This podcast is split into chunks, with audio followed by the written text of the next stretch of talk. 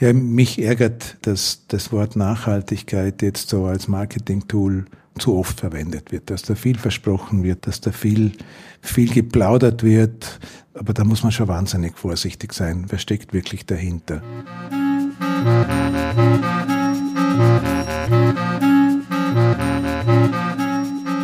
Hallo und willkommen zu einer neuen Folge von Morgenbau. Ich bin Anne Isop und begrüße euch zu diesem Podcast mit Gesprächen zum nachhaltigen Bauen.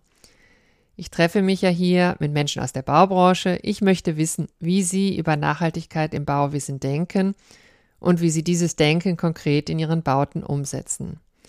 Dieses Mal spreche ich mit Hermann Kaufmann. Hermann Kaufmann ist Architekt in Vorarlberg. Er war bis 2021 Professor an der TU München für Holzbau und Entwerfen. Inzwischen ist er emeritiert. Er ist so kann man es ohne Übertreibung sagen, ein Pionier des modernen Holzbaus. Sein Büro hat schon unzählige Holzbauten errichtet, in kleinen und großen Maßstäben. Ich kenne Hermann schon seit vielen Jahren und war mir sicher, dass ich einmal gerne beim Morgenbaum mit ihm sprechen möchte. Doch über welches von seinen vielen Gebäuden? Darüber war ich mir lange im Unklaren. Nun ist von seinem Büro ein Parkhaus fertiggestellt worden, ein Parkhaus aus Holz. Da war mir klar, dass ich darüber mehr wissen will. Warum baut man ein Parkhaus aus Holz und müssen wir überhaupt noch Parkhäuser bauen? Wie immer hat Hermann zu all diesen Fragen überzeugende Antworten parat. Das Parkhaus, um das es gleich geht, steht in Bayern in Bad Aibling.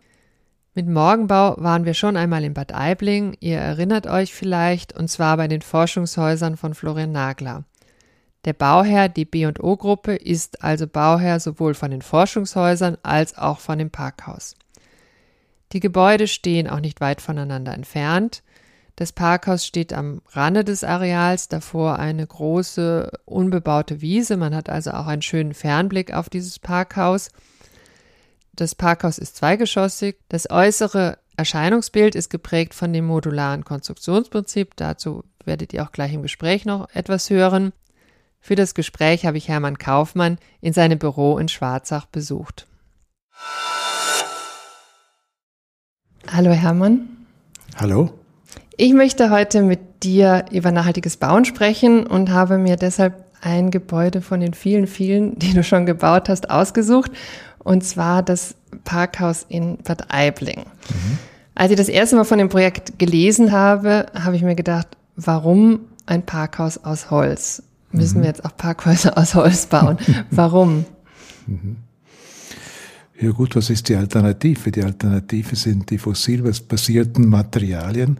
Im Prinzip gilt diese Frage für alle Gebäudetypologien, die es gibt. Oder? Die Frage, welches Material verwende ich um etwas zu bauen. Und wenn ich ein Material habe, das nachgewachsen ist, das von, für die Erzeugung keinen CO2-Footprint macht, macht es durchaus Sinn, sogar ein Parkhaus aus Holz zu bauen, statt zu, aus Beton oder aus Stahl und so weiter. Könnt ihr fragen, warum man überhaupt noch Parkhäuser baut, aber. das ist eine andere Frage und da kommt auch die nächste Antwort dazu, weil ich glaube, doch ich merke, dass dieses Tiefgaragenbauen immer weiter in den Hintergrund gedrängt wird, weil die Menschen draufkommen, wenn ich jetzt riesig Kubaturen in die Erde bauen, die ich später nicht mehr verwenden kann. Und man weiß ja nicht ganz genau, wie lange dieses Autofahren noch geht, ob wir die Menge an Autos noch in 20, 30 Jahren brauchen. Was mache ich dann damit? Und wenn ich ein Parkhaus habe, das ich wieder abbauen kann oder auch sogar in Holz, wo ich diese Materialien sogar wiederverwenden kann, weil es sind ja ganz einfache Gestelle und diese Profile kann ich wiederverwenden, dann ist die Antwort auch klar, dass es Sinn machen kann, auch ein Parkhaus in Holz zu machen. Das heißt, ihr habt dieses Abbauen und anders verwenden von Anfang an mitgedacht bei der Planung? Ja, mitgedacht. Ich meine, im Prinzip sind es einfach große Träger, die einfach 17 Meter spannen und es wird montiert. Es kann auch wieder genauso gut demontiert werden. Die ganzen Verbindungen sind geschraubt oder mit Steckverbindungen gemacht. Das heißt, das Haus kann ganz einfach auseinandergebaut werden, ohne dass die Materialien dabei kaputt werden. Und das ist, glaube ich, das, das, das garantiert oder es die Chance ist sehr groß, dass diese Materialien später wiederverwendet werden können, statt einfach geschreddert werden. Ich war in Bad Aibling und Herr, der Bauherr Dr. Böhm hat mich durch das Parkhaus geführt und hat dann gesagt, dass wenn er das vorher bedacht hätte, hätte er die Geschosshöhe ein bisschen höher gemacht, dann hätte man es vielleicht auch umfunktionieren können. War das auch ein Gedanke von euch? Nein, das war kein Gedanke. Dann hätten wir das Parkhaus ein bisschen anders gebaut. Okay. Und wir sind jetzt gerade an einem Projekt dran, wo wir genau diese Frage klären wollen. Wie kann man heute ein Parkhaus bauen, dass es später vielleicht als Büro genutzt werden kann? Natürlich muss ich heute einiges investieren. Ich muss mehr investieren in den Brandschutz. Ich muss in die Konstruktion mehr investieren, weil ein Parkhaus ist ein einfaches Regal und wenn die Durchbiegungen bei den Trägern ein bisschen größer werden, ist das dort kein Problem. Also ich muss diese Vorinvestitionen klären, damit, damit man weiß, äh, ob das dann wirklich auch um, umsetzbar wird. Aber es ist durchaus möglich und diese Anforderungen kommen jetzt. Vielleicht können wir das Gebäude mal beschreiben. Also es ist ein 70 Meter langer Bau, der, finde ich, sehr schön am Ende dieses Gelände steht. Es äh, ist eine ganz einfache Konstruktion. Vielleicht kannst du das ja, es ist im Prinzip, erklären. Es ist im Prinzip Watschen einfach. Es ist einfach ein, ein Park, ein, ein, ein eine, ein Parkplatz, der auf der Erde gebaut ist. Auf, diese, auf diesem Parkplatz ist eine zweite Deckenebene gebaut, die ist aus Holz und steht auf Stützen und dort parken auch Autos und darauf ist ein Dach. Das Ganze ist 70 Meter lang, es wird zwei Reihen geparkt und es gibt eine Auffahrtsrampe, die kann man sich vorstellen wie bei einem alten Bauernhaus, wenn man hinten mit einer Auffahrt, mit diesen Auffahrten äh, nach oben fährt und in die Scheune hineinfährt. Genauso ist es auch gedacht. Ich kann also unten ebenerdig einfahren in den Parkplatz und oben auf dieses Parkdeck fahre ich über diese Rampe hoch. Und das sind 17 Meter gespannte Konstruktionen. Es gibt also keine Stützen in dem Parkhaus und es ist eine ganz einfache Konstruktion. Dem Ganzen vorausgegangen ist ja ein Forschungsprojekt an der TU München, was du noch gemacht hast, als du dort Professor warst. Äh, also mit welchen Bereichen habt ihr euch im Rahmen dieses Forschungsprojektes auseinandergesetzt? Ja, das Forschungsprojekt ist eigentlich dahin gegangen, äh, eine Alternative zu diesen standardisierten Parkhaussystemen zu finden, die jetzt in Stahl gebaut werden, kann man das auch in Holz bauen. Und wir haben dann dieses System, die diese Stahlparkhäuser bauen, derzeit eigentlich kopiert und haben auch eine, in unserem Sinne eine Holzbetonverbundkonstruktion, genauso wie es der Stahl macht. Der Stahl macht auch eine Stahlbetonverbundkonstruktion und wir haben vorgeschlagen eine Holzbetonverbundkonstruktion und haben sie in demselben Sinne sozusagen konzipiert. Und die Fragestellung war natürlich, wie, welche Dimensionen ergibt das, wie kann man es montieren und so weiter. Und das war der Vorgänger für dieses Parkhaus, das wir gebaut haben, weil wir sind darauf gekommen, dass dieses, diese Holz-Beton-Verbundlösung äh, ziemlich äh, viel Entwickler noch braucht und eine Firma braucht, um dieses System zu vertreiben, weil es nicht ganz so einfach ist, wie sich's anhört. Weil das große Problem ist, dass wir natürlich diese Betonplatte, die auf denen die Autos dann fahren, die ist nicht sehr dick, die ist höchstens 12 Zentimeter dick, dass das auch die Abdichtungsschicht ist. Das heißt, dass es eine dichte Ebene ist, wo die Autos drauf fahren, diese nass, da kommt Salz und Wasser und was weiß ich was auf diese Bodenplatte, muss also funktionieren wie ein Flachdach eigentlich mit derselben Dichtigkeit. Und das können die Stahlparkhäuser auch nicht garantieren. Da gibt's auch durchaus, wenn man genau schaut, äh, Tropfen und, und, und Wasserspuren, dass es nicht ganz dicht ist und das wäre beim Holz fatal. Und dieses Risiko ist bis jetzt keiner eingegangen. Drum ist dieses Parkhaus, das wir hier gebaut haben in Bad Aibling, einfach ein ganz ein, ein anderes System. Das ist im Prinzip ein reines Holzparkhaus. Da gibt's also keine Betonschicht. Da ist statt dieser Betonschicht ist eine Brettsperrholzplatte, das ist eine dicke Holzplatte auf diese Träger draufgelegt. Dort oben ist eine, auf diese Platte ist eine Bitumenabdichtung und ein Asphalt draufgelegt. Das heißt im Prinzip wie eine Holzbrücke nochmal abgedichtet wird. Es hat mit diesem Forschungsprojekt dann für sich nichts mehr zu tun. Aber wir haben es drum so gemacht, weil aus, aus dieses Parkhaus kann ein normaler Zimmermann bauen. Da braucht er keine Entwicklung in Holzbetonverbundtechnologie. Um das nochmal genauer zu verstehen. Das heißt also, Holzbetonverbunddecken verwendet man ja viel im Wohnbau und in dem Fall habt ihr das aber nicht gemacht wegen dieser Abdichtungsthematik.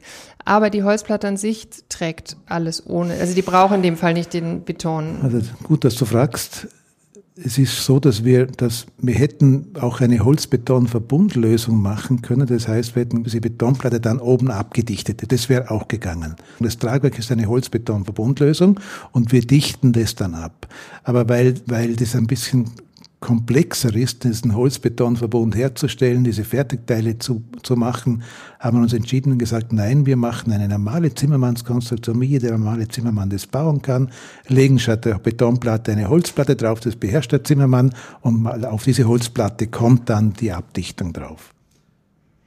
Und diese Konstruktion könnte man jetzt, weil du hast eben den Vergleich mit dem Flachdach gebracht, könnte man die auch für ein Flachdach verwenden? Das, könnte, das ist ja so gemacht. Also mhm. die letzte, das Dach ist genauso gemacht. Das ist dieselbe Konstruktion wie das Parkdeck selber. Da ist eigentlich auch die sind, sind die Träger, dann die Holzplatte und obendrauf ist dann die Flachdachabdichtung und ein Gründach draufgelegt. Es gibt auf der einen Seite die Rampe, die du beschrieben hast, und auf der anderen Seite ist dann eine Treppe, wo man genau, wieder genau. runterkommt. Die Frage würde dann sein, wie man, wie man die Rampe ins zweite Geschoss raufkriegt. Das wäre dann nicht ganz so trivial. Da müsste man dann irgendeine Wendelrampe zusätzlich bauen. Also das wird sich wahrscheinlich nicht spielen. Ja. Wäre auch schade. Das ist ganz schön, dieses Gebäude in zwei Geschossen, das so in der Landschaft steht. Drei Geschosse wäre es nicht so schön. Ja, stimmt. Ja, ich finde auch, dass sich das sehr, sehr schön da einfügt ja, und ja, auch in die umgebende Bebauung. Also es ist irgendwie so ein schöner, schöner Abschluss von diesem Areal dort. Ja. Es ist eh verrückt, dass dieses Bild, dieses schöne Bild, so ein, so, so, so die, wir haben Anfragen ohne Ende, was das Parkhaus jetzt betrifft. Das war vorher bei dem Forschungsprojekt, hat man auch, haben wir auch Bilder produziert, aber das war nichts Umgesetztes und da sind kaum Anfragen entstanden. Aber jetzt bei dem Bild, bei dem mhm. umgesetzten Teil, das da noch in der Landschaft steht und vielleicht auch so ein bisschen mehr berührt wie nur die technische Seele, das merkt man, was die Macht der Bilder. Ja, die Macht der Bilder, aber auch des Materials, oder? Klar. Ich meine, es ist ja, es ist ja von außen eben, sieht man nur Holz und auch innen hat man natürlich eine ganz andere mhm. Atmosphäre mhm. als jetzt in einem, wie man es kennt, in einem typischen Parkhaus. Und wir haben dann immer überlegt und gesagt, Kosten, das, das ist, kostet mehr. Das ist klar. Das Parkhaus ist natürlich nicht so standardisiert wie das Norm-Parkhaus. Aber dann hat mir der Bauherr gesagt, oder ein Bauherr, bei dem wir jetzt auch ein Parkhaus bauen, das ist gar kein Thema. Wenn ich heute eine Tiefgarage baue, dann bin ich bei den drei- und vierfachen Kosten, was das Parkhaus in Holz kostet. Also von den Kosten beim Parken die sind wirklich Tiefgaragen gewohnt, oder? Und das Parkhaus ist immer billiger, auch wenn es in Holz gebaut ist. Das ist sicherlich richtig, man muss die Fläche halt haben, oder? Im genau. städtischen Bereich geht man deswegen ja in die Tiefe, genau, weil man das genau, nicht hat. also genau, das ist genau. sicherlich was dagegen. Also Klar. muss man halt natürlich abwägen, natürlich. was man für Möglichkeiten hat, ja. Mhm. Aber war das auch eine Motivation für euch, ich sag mal, neue Märkte zu erschließen damit? Nein, das war eigentlich keine, das, ist uns jetzt, das ist uns jetzt vor die Füße gefallen.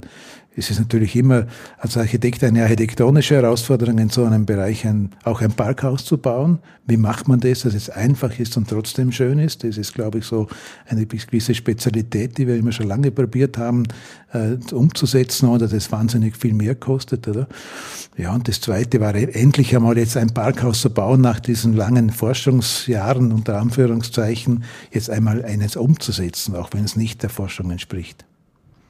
Naja, es ist einfach eine Weiterentwicklung von dem, was ihr in der Forschung gemacht habt, oder? ja, man kann sich weiterentwickeln, aber man kann, man könnte es vielleicht auch bezeichnen als gewissen konstruktiven Rückschritt, um es umsetzbar zu machen. Mhm. Ich würde es fast so als solches mhm. bezeichnen, mhm. weil ich finde schon, dass dieses, dieses, dieses schlanke Tragwerk schon noch äh, diskussionsfähig wäre. Also diese, diese Einsparung der Höhen, gerade wenn man mehrere äh, Geschosse, mehrere Geschosse hat, also Parkhaus auf fünf oder sechs Geschossen, dann kann ich mir durch die, durch die, durch die schlankere Konstruktion fast ein Geschoss sozusagen einsparen oder, oder, oder zusätzlich bauen, wenn ich eine bestimmte Höhenbeschränkung habe. Du hast ja in deiner Zeit als Professor an der TU München den Holzbau vorangetrieben, unermüdlich, also sowohl immer dafür argumentiert, sowohl architektonisch, haptisch als auch ökologisch. Mhm. Was genau treibt dich an, das zu tun? Ja gut, ich sage immer, das ist bei mir eine, eine klare familiäre Prägung, wenn man in eine Zimmermannsdynastie hineingeboren wird. Und wenn der Vater nicht, wenn der Vater nicht alles falsch macht und die Mama nicht alles falsch macht, dann nachher geht man wahrscheinlich dieselben Wege, die schon mein Großvater und mein Vater gegangen sind. Und es hat mich ein Leben lang schon fasziniert. Also ich war immer froh auf der Baustelle, die wir natürlich, wir mussten arbeiten damals in jungen Jahren. Das war damals ganz normal. Es war auch sehr schön. Ich war immer froh, dass ich im Holz gearbeitet habe und nicht unten im Loch als Maurer stehen musste, mit diesen Materialien hantieren musste. Und im Studium habe ich das genauso gesehen, dass dort äh, das Wissen über den Holzbau derartig veraltet war. Schon in den 60er Jahren haben wir Konstruktionen aus der Nachkriegszeit äh, gelehrt bekommen. Wir, mein Vater war schon wesentlich weiter, meine Verwandtschaft sowieso. Und da habe ich gesagt, das gibt's doch nicht, oder? da muss man dranbleiben. Dann hatte ich einen Onkel, der ebenfalls ein Holzbauarchitekt, Pionier war. Bei dem habe ich dann die ersten Zeichnungen gelernt und, äh, und bin ich dran geblieben an dem Thema. Ich habe einfach gemerkt, da ist etwas aufzuholen. Da gibt's aus der Moderne Versäumnisse, die noch nicht aufgeholt sind. Und das ist vielleicht gelungen. Naja, der Holzbau ist jetzt äh, angekommen, würde ich sagen, in der, in der modernen äh, Bauweise und in aller Munde, ja. Es ist fast schon beängstigend. Ja, inwiefern? Warum beängstigend? Es ist schon beängstigend, was alles sozusagen jetzt dem Holz, welche Hoffnungen dem Holz zugeschrieben werden. Also es ist eine richtige Lawine. Das getrieben von dem grünen Kapital, das derzeit in Hülle vorhanden ist, dass man das Kapital nachhaltige Anlagen sucht. Und das treibt die Bauwirtschaft voran, auch, auch in diesem Material sozusagen, auch wenn es teurer ist, dieses Material zu forcieren. Und da ist ein bisschen das Fragezeichen im Hintergrund, wer schafft dieses, diese, wer kann diese Dinge umsetzen? Sowohl was die Ausführung anbetrifft, aber auch was die Planung und Ingenieurleistungen anbetreffen. Weil dieses Know-how ist, ist noch nicht so allgemein wie bei anderen Baustoffen. Die anderen Baustoffen konnten jetzt 100 Jahre trainieren und, und, und Entwicklungen machen und auch die, ganze, die ganzen Planer und Ingenieure sind mit dem vertraut. Auch die Gesellschaft ist mit dem Material vertraut. Wie schafft man es jetzt so ganz kurzfristig, dieses Know-how auf ein bestimmtes Niveau zu bringen, das allgemeine Know-how auf ein bestimmtes Niveau zu bringen und auch die, die Manpower oder Women Power sozusagen zu bekommen, um diese Dinge auch umzusetzen. Aber schafft man das in dieser Dimension, die jetzt, äh, wie du sagst, eine Lawine, die auf uns zurollt, äh, die da nachgefragt wird? Es wird nicht so schnell gehen, wie sich viele das vorstellen. Es wird halt einfach natürliche Grenzen, natürliche Geschwindigkeitsbegrenzungen haben. Oder? Es wird wachsen, die Architekten sind ja nicht dumm, die lernen das, die Ingenieure sind auch nicht dumm, die lernen das auch und es gibt Informationen, aber das braucht seine Zeit und es braucht auch Erfahrungen, die man sammelt. Und da habe ich ein bisschen Angst davor, dass diese Erfahrungen, dass da auch vieles schiefgehen wird, was, was, was vielleicht wieder ein bisschen einen Gegentrend einleiten könnte. Ich hätte jetzt auch gefragt, weil ich meine, das birgt ja auch Gefahren, wenn jetzt jeder mit Holz Natürlich. baut, der die ganzen Besonderheiten des Materials vielleicht noch nicht so, so äh, gut kennt. Ja, und vor allem ein, ein, riesiges, ein riesiges Problem, das habe ich schon gemerkt, ist, dass diejenigen, die bauen, so in einen bestimmten Prozess eingefahren sind. Oder wenn ich mit Beton baue, dann muss ich mich zum Beispiel nicht kümmern über die Regensicherheit einer Baustelle, oder? Über die, Regensi über die äh, Absicherung einer Konstruktion vor Durchnässung. Und das ist beim Holz natürlich zentrales Thema. Nur wie macht man das? Oder? Und wie sind dann die Prozesse? Der zweite Punkt ist, Holz ist Vorfertigung. Auch der Planungsprozess muss sich im Zusammenhang mit der Vorfertigung komplett ändern, weil ich muss die Entscheidungen viel, viel früher treffen. Ich beginne später zu bauen, aber plane mehr. Und diese Umstellung ist auch etwas, was in den Köpfen noch nicht drinnen steckt. Das geht bis hin zur Gebührenordnung, die einen bestimmten Prozess, äh, bestimmte Schritte vorschreibt. Das muss aber, wenn man mit Holz baut, ist die Gebührenordnung auch nicht auf diese Themen ab, abgestimmt, dass ich bestimmte Leistungen viel früher erbringen muss, wie bei anderen Baustoffen. Also da ist einiges, einiges im Tun, aber es sind jetzt keine, es sind jetzt keine Riesenprobleme, die sind zu überwinden. Das, wenn das also, da ist man auch dran. Aber kann man sagen, für die weitere Entwicklung des Holzbaus oder die Verbreitung des Holzbaus wäre es eigentlich besser, wenn es langsamer geht, aber für die Bauwände ist es vielleicht genau richtig? Ich habe vor 20 Jahren schon behauptet auf einem Vortrag, Holzbau ist keine Revolution, Holzbau ist ein, immer eine Evolution. Jetzt haben wir fast eine Revolution im Holzbau. Die Frage ist, wie man damit umgeht. Oder? Aber lieber eine Revolution wie gar nichts. Das ist sicherlich richtig. Ja. Wann ist dir denn bewusst geworden, dass der Holzbau diese ökologische Dimension hat? Gut, das habe ich immer schon gewusst. Das habe ich schon in meiner Kindheit miterfahren, wo ich auf der Baustelle war, dass wir einfach ein ganz anderes Material haben, das aus dem Wald heruntergekommen ist und nicht irgendwo mit, mit Schalken LKWs da antransportiert werden musste. Und sozusagen diese Sozialisierung, ähm, oder dieses Wissen um, um, um, um Klima, die, die ist bei mir schon sehr alt. Das ist, das ist bei mir schon zu Beginn meines Studiums entstanden. Also dort waren die, die Anfänge der, von Umweltbewusstsein waren vorhanden und da habe ich mich schon sehr früh damit auseinandergesetzt. Also, weil ich gewusst habe, wir haben da ein Material, das, das, das diese Dinge eigentlich auch äh, sozusagen das, die Dinge nicht nur verspricht, sondern auch einhält, diese, diese, diese Forderungen an, an, an ein anderes Bauen. Und ich kann es aber jetzt nicht, nicht auf den Tag sagen, wo das, wo das bei mir entstanden ist, aber das ist, ich habe eine humanistische Bildung hinter mir und das ist, glaube ich, auch dort, war schon, dort schon integriert.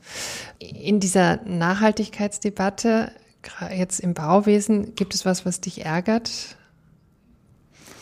Ja, mich ärgert, mich ärgert, dass, dass das Wort Nachhaltigkeit jetzt so als Marketing-Tool zu oft verwendet wird, dass da viel versprochen wird, dass da vieles, dass da viel, viel geplaudert wird, das, und, äh, aber da muss man schon wahnsinnig vorsichtig sein. Was ist dann schlussendlich wirklich, was steckt wirklich dahinter? Und es ist wie bei allen Themen, bei allen wichtigen Themen, dass einfach die Trittbrettfahrer einen dieses Thema oft verleiden. Und das ist im Bauwesen schon nach wie vor vorhanden, dass einfach da viel, so viele Dinge als, als Nachhaltigkeit auf einmal bezeichnet werden, wo man dann schon sich den Kopf haben zu schütteln. Das gilt bis zu diesen Labelings, die man zum Teil hat. Es gibt da diese Labels, internationalen Labels.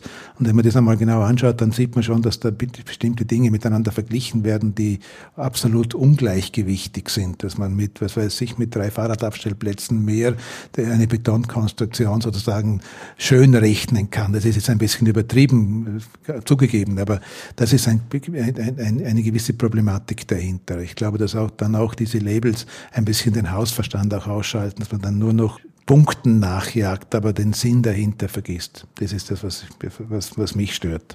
Aber wie würdest du jetzt das beschreiben, ein nachhaltiges Gebäude? Also wann ist ein Gebäude für dich nachhaltig? Vor allem verändert sich das ja, glaube ich, auch immer weiter, oder? Die, die, die Antwort ist wie bei allen Themen nicht ganz so, kann man nicht ganz so kurz fassen. Das, ein Gebäude muss wirklich eine Vielzahl oder eine Fülle von, von Kriterien, glaube ich, einhalten, um, um wirklich als nachhaltig zu bezeichnen. Aber ich glaube, wenn man jetzt sagt, okay, das, das, das Gebäude ist mit Materialien gebaut, die wenig CO2-Footprint erzeugen Punkt eins. Das Gebäude ist so schlau klimatisiert, dass es wenig CO2-Ausstoß ausstößt. Und das Gebäude vermeidet eine, eine übertriebene Technisierung und ist einfach gehalten. Das ist der dritte Punkt. Und der vierte Punkt ist im Zusammenhang der Architektur und der Konstruktion. Das Gebäude ist so gebaut, dass ich weiß, ich kann das in 20, 30, 40 Jahren bei der ersten Nutzungsänderung wieder einfach umbauen. Dann ist es meines Erachtens, das ist der vierte Nachhaltigkeitskriterium erreicht. Und der wichtigste Punkt, der fünfte Punkt, das Gebäude muss schön sein, weil alle hässlichen Gebäude, die meisten hässlichen Gebäude haben sehr kurze Lebensdauern. Gott sei Dank ist der Mensch so schlau und reißt das Klump weg, das er gebaut hat, oft. Nicht immer, aber, aber oft. Und wenn man heute den Denkmalschutz, das sind dann die übrig, übrig gebliebenen Bauten aus den letzten, aus 100, 200, 300 Jahren, dann sind das damals schon die guten Gebäude gewesen, die sozusagen heute geschützt werden. Und ich glaube, dass, auch, dass da auch vieles verschwunden ist, das auch damals schlecht gebaut worden ist. Das ist sicherlich richtig. Ähm, die ganzen Punkte, die du jetzt genannt hast, da fällt mir eben ein, dass auch wenn man jetzt äh, andere Projekte von euch oder andere Bauten von euch anschaut, da findet bei allen Architekten auch ein enormer Entwicklungsprozess mhm. gerade statt, oder? Ich meine, wenn ich jetzt das nenne, das Gemeindezentrum Ludesch, da war Passivhaus das große mhm. Thema. Mhm. Oder jetzt in Diedorf irrsinnig viel Technik. Mhm. Und du hast jetzt auch gerade gesagt, man muss mit wenig Technik mhm. auskommen. Ähm, mir kommt vor, das sind immer wieder eine andere Prämisse, die man, mit der man versucht, dann das Nachhaltige zu erreichen. Mhm. Das stimmt schon, das ist auch ein Entwicklungsprozess. Und es ist auch so, leider Gottes, ein bisschen auch Try and Error. Also mhm. ich glaube schon, dass man dann zu lange auf das Pferd Technik gesetzt hat, dass man die, Techn die Technologie, sozusagen die, die, das effiziente, das energieeffiziente Gebäude zu stark mit der Technik in, äh, in Zusammenhang gebracht hat. Der Passivhaus war ein Schritt dazu mit Lüftung und Wärmerückgewinnung und diese ganzen bauphysikalischen Berechnungen, die, die der Grundlage dafür waren, die irgendwie ganz logisch, jedem Ingenieur ganz logisch erschienen sind, aber auch eine gewisse Technisierung äh, Schub auch gegeben hat. Oder? Und da ist einfach draufgekommen, dass es bei einem normalen Haus ist, ist es nicht so dramatisch, aber bei größeren Gebauten schon an seine Grenzen stößt, mit, im Zusammenhang mit der ganzen Steuerung. Und das ist ein Problem. Und da hat man auch sehr viel Geld, braucht es auch sehr viel Geld und die Technikkosten werden immer höher. Und jetzt beginnt man wieder zurückzuschrauben, vielleicht auf die ursprüngliche, auf den ursprünglichen Sinn der Architektur, mit architektonischen und baulichen Maßnahmen das meiste zu lösen und die Technik erst dort einzusetzen, wo es dann wirklich nicht mehr geht.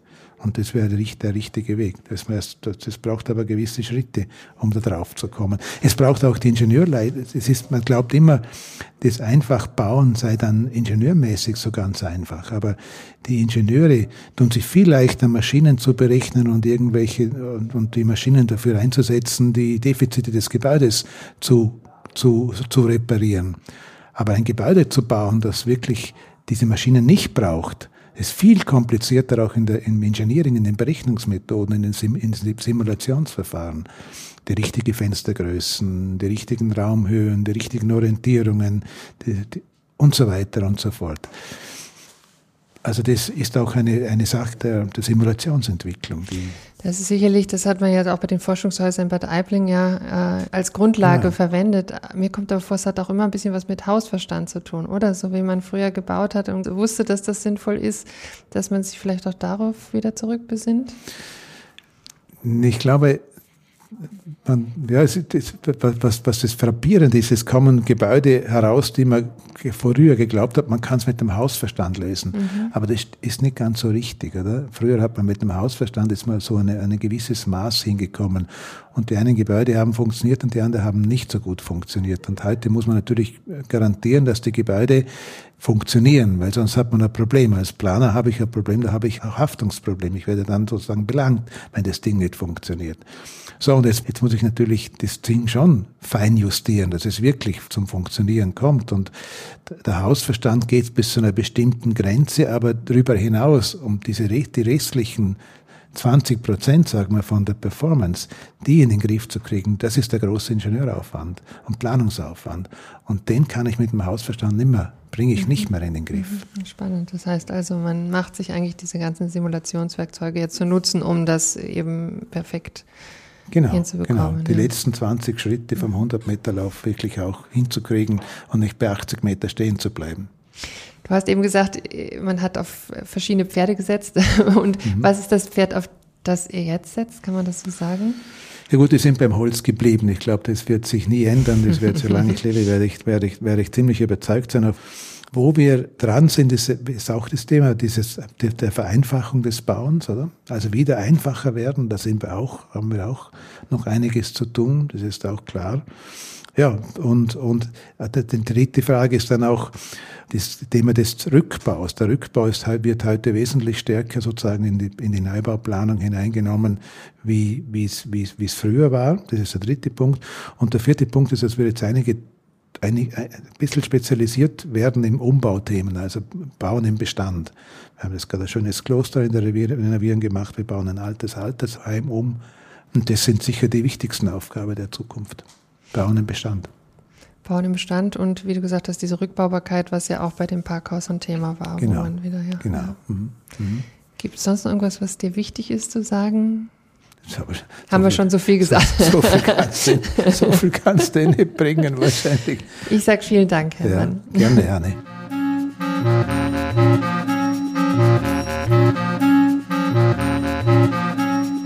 Das war Hermann Kaufmann. Vielen, vielen Dank fürs Gespräch und auch fürs Zuhören. Wie gesagt, habe ich mir ja im Vorfeld das Parkhaus in Bad Aibling angeschaut und habe mit Überraschung festgestellt, dass gleich neben dem Parkhaus schon ein Folgeprojekt von den Forschungshäusern zu besichtigen ist. Hier hat Florian Nagler einen dreigeschossigen Wohnbau aus Holz entworfen, in den schon Erkenntnisse aus den Forschungshäusern eingeflossen sind. Ihr erinnert euch vielleicht, die drei Häuser waren aus drei unterschiedlichen Materialien, also Beton, Holz und Ziegel. In dem Fall für diesen neuen Wohnbau fiel die Wahl auf den Holzbau, so erzählte mir der Bauherr, auch weil die Wandstärken gering sind und mehr Wohnfläche zulassen. In der nächsten Folge soll es um Natur und Grünraum in der Stadt gehen. Dazu spreche ich mit Lili Litschka, Landschaftsarchitektin in Wien. Es wird um den Westbahnpark gehen. Das ist ein Grünraumprojekt, das hinter dem Westbahnhof entstehen soll.